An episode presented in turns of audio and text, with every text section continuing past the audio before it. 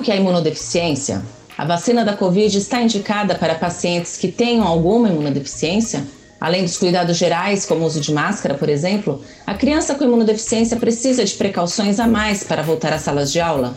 Para responder a essas perguntas, neste episódio contamos com a presença do Dr. Gesmar Rodrigues Silva II, especialista da ASBAI.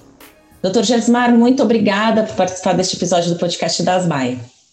É um prazer estar aqui e estou é, sempre disposto a gente conversar mais sobre alergia e imunologia, especialmente sobre as imunodeficiências. Obrigada, doutor. Doutor, é, para a gente começar nossa conversa, eu queria que o senhor explicasse o que são as imunodeficiências. As imunodeficiências primárias, elas são um conjunto de doenças, em geral, geneticamente causadas, que levam a alguma falha no funcionamento do sistema imunológico. Então, hoje nós temos mais de 430 doenças descritas, porque o nosso sistema imunológico é muito amplo. Pensa como se fosse as Forças Armadas. A gente tem exército, a gente tem aeronáutica, a gente tem marinha, cada um defende uma coisa. O nosso corpo, o sistema imunológico também é assim. Então, tem defeitos em diversos lugares que podem levar à predisposição a infecções, mas não só as infecções, também leva à predisposição a doenças autoimunes e ainda a alguns tipos de cânceres. Doutor, é, nesse momento de pandemia, né, com muitas escolas é, voltando em sistema híbrido, parte presencial, parte online, a criança com imunodeficiência, ela corre algum risco ao ir à escola? Como a gente falou, nós temos diversos tipos de imunodeficiências. Imunodeficiências que levam a, a, quadros específicos de susceptibilidade a vírus, principalmente vírus da família herpes, que nós já conhecemos, essas crianças têm um risco maior realmente se forem. Mas são muito poucos casos, são casos raros. Uma outra imunodeficiência é, é a imunodeficiência combinada grave, ela também existe uma contraindicação da criança ir para a escola ou para a creche. É, então, normalmente, nós já não mandamos a criança para a escola e para a creche quando nós temos esse diagnóstico, até que seja feito o tratamento curativo. No grande é, número de imunodeficiências da criança, que são as imunodeficiências de anticorpos, o risco é, de desenvolver um quadro de COVID mais grave, ele é o mesmo das crianças que não têm essas doenças. Então, a gente coloca eles, esses pacientes são o grande número mesmo, como os, as outras crianças normais que vão para a escola. Doutora, pacientes com imunodeficiências, eles terão prioridade é, na vacinação, na campanha de vacinação contra a Covid? Sim, sim. Eles vão entrar naquele grupo de comorbidades. Então, as imunodeficiências primárias, os pacientes com diagnóstico, eles terão realmente é, a prioridade e, se eu não me engano, eles estarão no segundo grupo, que é junto com os idosos acima de 74 anos. É, logo após a, os profissionais de saúde e os idosos acamados e, e outras populações que, que entraram como prioridade inicial.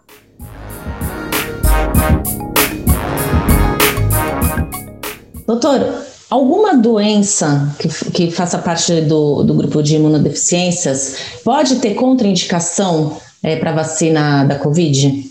Então, Patrícia, as vacinas aprovadas no Brasil, tanto a Coronavac quanto a AstraZeneca, elas não utilizam o vírus vivo. Então, ou é bactéria morta, ou são pedaços dele, e isso realmente é, facilita na hora de fazer a aplicação, porque nós não temos risco de causar uma doença. Então, não há contraindicação para nenhuma doença nem pelos nossos pacientes com, com imunodeficiência. A única contraindicação que a gente tem são alergias a componentes das vacinas. E esses componentes, tanto da AstraZeneca quanto da Coronavac, são componentes muito simples e que dificilmente fazem reação.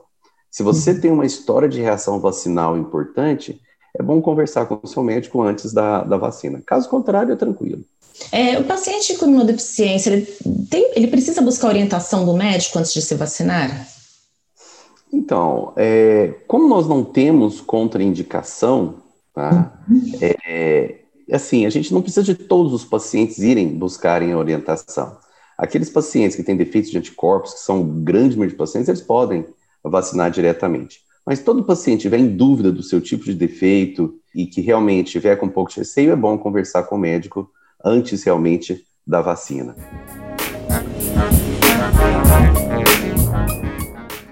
pouco agora da vacinação contra a Covid, doutor. Quais são os sinais de alerta das imunodeficiências? Então, como nós falamos no começo, né, as imunodeficiências, elas levam a uma maior susceptibilidade, principalmente a infecções. Então, é, existe na página nossa da, da ASBAI, na página do Bragide, os chamados sinais de alerta para a imunodeficiência primária, que são, na verdade, infecções repetitivas, pneumonias, sinusites, infecções de ouvido, diarreia de repetição ou diarreia crônica. Mas, além das infecções, existem ainda é, doenças autoimunes que não se encaixam naquelas doenças reumatológicas comuns. Então, esses quadros, é, principalmente os de infecções e esses quadros de autoimunidade, autoimunidade, Patrícia, é tipo assim, os pacientes que têm, por exemplo, é, anemia, que é causada por causa é, que você não consegue detectar, é, plaquetopenia, que não, não, causa, não tem uma causa detectada, inflamações pulmonares que não são causadas por infecções, inflamações intestinais que não são causadas por infecções. Então, todos esses quadros, eles também são sinais de alertas para as alterações imunológicas. E como é feito o diagnóstico, doutor? Como que a pessoa pode desconfiar que tem alguma coisa errada com ela? O diagnóstico nem sempre é fácil, mas a maioria dos pacientes, eles têm alterações nos anticorpos. Então, o importante é que dentro de um, um, um quadro que o paciente venha tendo, que haja uma suspeita, que ele seja encaminhado para um profissional especializado realmente, que vai fazer a investigação adequada, com a avaliação das células do sistema imunológico, avaliação da produção dos anticorpos, que é a fase inicial, e se houver necessidade, exames um pouco mais complexos que nós temos para esses pacientes para detectar os casos que são mais específicos. Aí é, é difícil, como eu falei, nós temos 430 doenças, né? Então, a gente tem diversos tipos de exames de acordo com as manifestações clínicas que o paciente apresenta. E geralmente é o imunologista que faz esse diagnóstico, doutor? Normalmente, o, o, o, profissional de alergia e imunologia, ele está habilitado para fazer. Só uhum. que, como essa é uma parte muito específica, né, nós temos alguns centros que trabalham especificamente com, com imunologia e que têm um, uma, um maior arsenal de exames para poder realmente conseguir fazer o diagnóstico adequado do paciente. Existe algum tratamento comum a todas as doenças que fazem parte das imunodeficiências? Todas as doenças, não, né?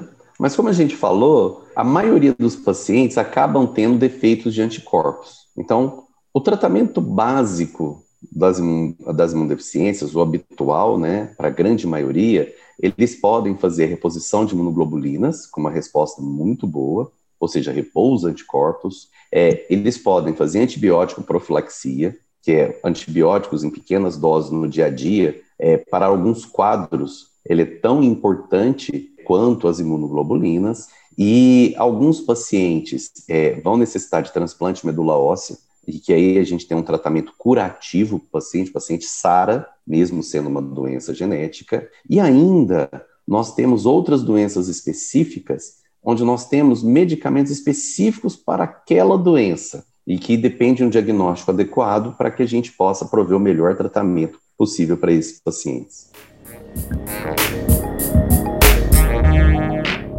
Doutor, alguma mensagem que o senhor gostaria de deixar para quem está ouvindo a gente nesse momento?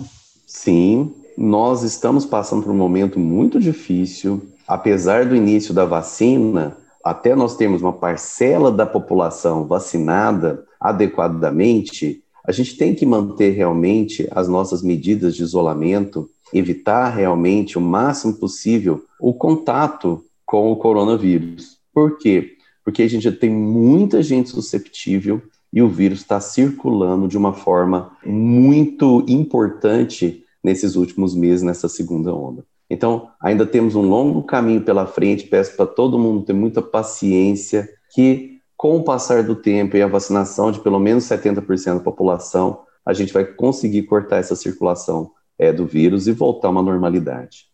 Doutor, quero agradecer muito a sua participação e as informações muito esclarecedoras aqui para quem escuta o podcast das Asbai. Obrigado, estou sempre à disposição. Neste episódio, conversei com o Dr. Gesmar Rodrigues Silva II, especialista da Asbai. Quer saber mais sobre alergia e imunologia? Siga a Asbai nas redes sociais e acesse o site www.asbai.org.br. Até o próximo episódio.